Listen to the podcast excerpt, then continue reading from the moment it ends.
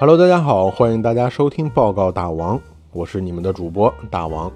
有一个好消息，咱们节目的 QQ 群已经开通了，群号就是五九九幺五八零三零。喜欢报告大王的朋友们可以加入到这个粉丝群里，大家一起聊聊天。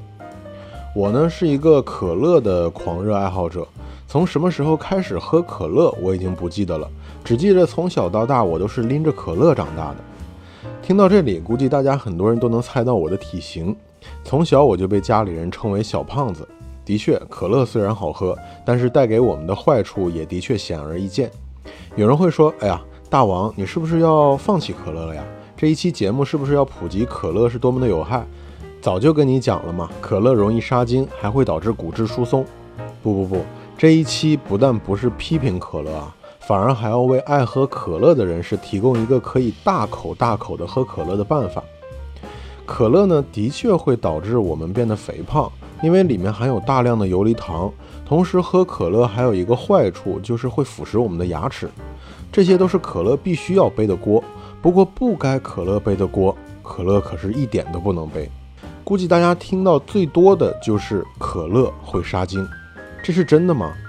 如果我们把精子啊直接放入可乐当中，可乐的确是可以杀死精子的。但是你喝进去的可乐可就不一定会杀死精子了。那如果可乐不杀精的话，怎么会有那么多人传呢？宁可信其有，不可信其无，对不对？少喝一点可乐总归是好的。就算不杀精，影响质量该怎么办？其实我也很奇怪，为什么就可乐杀精这个事情传出来了，雪碧、七喜、美年达他们就不杀精吗？那咱们就来讲一讲这个传言是什么时候开始兴起的。在一九五几年的时候啊，一些西方国家的避孕措施啊就大肆兴起了，什么样的花招都有。其中就有一种是使用可乐去冲洗阴道，以起到避孕的作用。我这可不是开玩笑啊，是真的啊。当时的人们真的就这么疯狂。而且当时这个办法还非常的流行，很多人都相信它是可以避孕的，甚至现在还有人在网络上问用可乐冲洗阴道是不是真的可以避孕的话题。后来到了一九八五年，美国哈佛学院的妇产科有一名医生叫做莎莉，他和他的同事就为了验证这个避孕方法做了一个小实验，他们在体外混合了可乐和精子的液体，然后来检测存活精子的数量。测得的结果就是可乐真的具有一定的杀精作用。而在一九八七年呢，台北荣民总医院有一波医生做了类似的实验，他们就是为了检测精子在可乐里是否还是具有跨膜迁移的活性，也就是说它可不可以正常受孕。得出的结论就是说，可乐不会对精子的活性造成影响。好了，现在两个实验结果刚好相反，一个是可以说可乐是具有一定杀精作用的。而另外一个是说，可乐对精子的活性不会造成影响。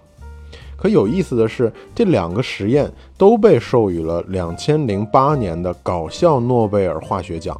不过大家注意啊，这都是针对于精子在体外和可乐的混合实验。实验的初衷也是为了验证可乐冲洗阴道的这个避孕措施是否正确。虽然获了诺奖，可是大家千万不要尝试啊！不但不能避孕。可能还会对人体造成伤害。那喝下去的可乐到底会不会杀精呢？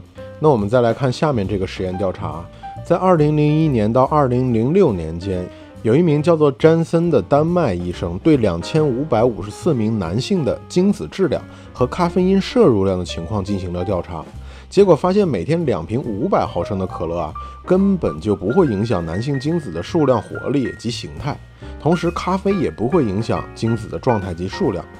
自此，可乐杀精的这个事情就应该被终结了。那再来呢，就是可乐会导致骨质疏松的问题。确切的讲，目前对于可乐是否会导致骨质疏松啊，并没有确切的实验根据。绝大部分的研究都是基于可乐中含有磷酸，这个磷酸会短暂的打破人体血液的钙磷平衡机制。这个钙含量和磷含量在人体血液当中是有一个平衡的机制的。如果血液当中磷含量增加了，那钙就会流失；相反，如果钙的含量增加了，磷的含量就会流失。目前对于可乐和骨质疏松的这个关联论述啊，仅存在于统计理论上。在数字统计上，就是说绝大部分患有骨质疏松的年轻人啊，他们在生活当中会大量的饮用可乐或者咖啡。但这并不代表说喝可乐或者喝咖啡会导致骨质疏松。所以大家要分清楚，在数据统计上，很多东西都是有关联的，但是这些关联并不是会导致一些病症啊，或者说一些结果的直接原因。因为这些大量饮用可乐的年轻人，在生活习惯上可能会食用更多的糖类食物或者其他不健康食品，直接原因并不一定是可乐。所以现在这还不是一个定论。不过可乐的确会腐蚀并溶解牙齿，因为碳酸对牙齿的腐蚀作用是显而易见的。好，那咱们就来说说可乐对人体最大的坏处吧。这就是如果你长时间大量的饮用可乐，就有可能导致肥胖的问题。而肥胖就会导致脂肪肝啊、高血压及痛风等疾病。超市卖的那种听装的罐装可乐啊，它里面的含糖量大约是三十二克，这相当于六到七块方糖了。而成人每天建议摄入的游离糖含量是二十五克，所以一瓶可乐就已经超标了。其实不仅仅是可乐、雪碧、酸梅汤、冰红茶、冰糖雪梨这些饮料的含量，有的甚至比可乐还要高出很多。想一想，六七块方糖让你空口吃下去啊，我估计没几个人能办得到的。但是为什么一瓶可乐含有这么多糖，喝一喝就全都进肚子里了，完全没有感觉呢？还记得咱们刚才提到的磷酸吗？磷酸就会让你感受甜度的能力降低。而且我们在喝可乐的时候啊，为了更解渴、更爽，我们都会选择喝冰镇可乐，而冰镇可乐更会让你感受甜度的能力降低。所以一瓶可乐喝下去，你完全感觉不到它甜。不信你就找一瓶常温的可乐，然后把它打开，放到桌子上放一段时间，这个时候你再去喝两口，我估计你会感觉它已经甜到掉牙了。那么我们该如何喝可乐才不会把这些糖喝到肚子里呢？下面大王就来告诉你该如何喝可乐啊！这里我并不是提倡你要多喝可乐，只是说如果你一定要喝可乐的时候，你该怎么喝。其实大家应该都已经想到了，这就是喝无糖可乐。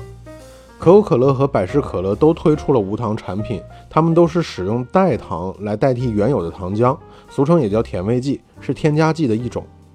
好了，我估计又会出问题了。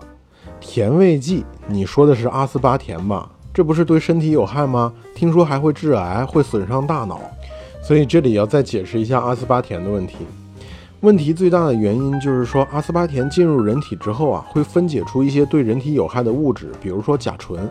咱们先姑且不说阿斯巴甜分解出来的甲醇含量有多少，对比人每天会在其他食物当中摄入多少含量的甲醇，单就说饮酒所摄入的甲醇含量，就要比无糖可乐阿斯巴甜分解出来的甲醇多得多了。而一瓶可乐所含有的阿斯巴甜进入人体后分解出来的甲醇含量，甚至少于果汁或者柑橘类的水果。所以，我们每次在听到什么东西吃了之后会对人体有害、分解出有毒物质或者有害物质的时候，我们都要仔细想一想，是不是真的是这样？在我们的食谱里，任何食物进入人体都会分解出各种物质，有些的确是有害物质，但是它分解出来的量离对人体造成伤害还差得很远。大部分都是随着人体的代谢排出体外了。那阿斯巴甜在中国卫生部、欧洲食品安全局和美国食品药品监督管理局均对其安全性进行了反复的检查，他们都在很宽的使用范围内定义了阿斯巴甜为安全的食品添加剂。那阿斯巴甜其实是发现于1965年，由于阿斯巴甜比蔗糖的甜度要甜两百倍。而且比同等蔗糖的热量要低很多，所以在使用过程当中，只需要少量的阿斯巴甜就可以达到同样的甜度。原有的可乐可能需要六七块的方糖，而阿斯巴甜只需要一点点就够了。所以含阿斯巴甜的无糖可乐啊，无疑是可乐爱好者们的救星。大王也在两年前开始从含糖可乐改为喝无糖可乐。的确，在最开始喝无糖可乐的时候啊，给我的口感不是很好。不过记得第一次喝可乐的时候，也感觉好像在喝药。现在习惯了无糖可乐以后，反而回去喝含糖可乐还有点不习惯了呢。但其实阿斯巴甜最大的贡献是造福了糖尿病患者。由于阿斯巴甜是不会引起血糖的明显升高的，所以可以让糖尿病患者再次尝到甜味。好了，我们说阿斯巴甜加入到无糖可乐里面，就可以解决。由于喝可乐而摄入大量的游离糖而导致肥胖的问题，但是还有一点问题没有解决，就是无糖可乐中还是含有碳酸，而碳酸就会腐蚀溶解牙齿。而大王在这里有一个很好的办法啊，这就是用吸管喝，这样就会减少牙齿和可乐的接触时间了。好了，这些就是大王提供给可乐狂热者们可以大口喝可乐的办法了。不过可乐虽好，可不要贪杯哦。无论何种食物或者饮品，都不要过量食用，健康饮食才是最好的。感谢大家收听本期的报告大王。如果你喜欢本期节目，就点击一下关注，或者分享给身边的朋友收听吧。关注报告大王，我们一起长知识吧。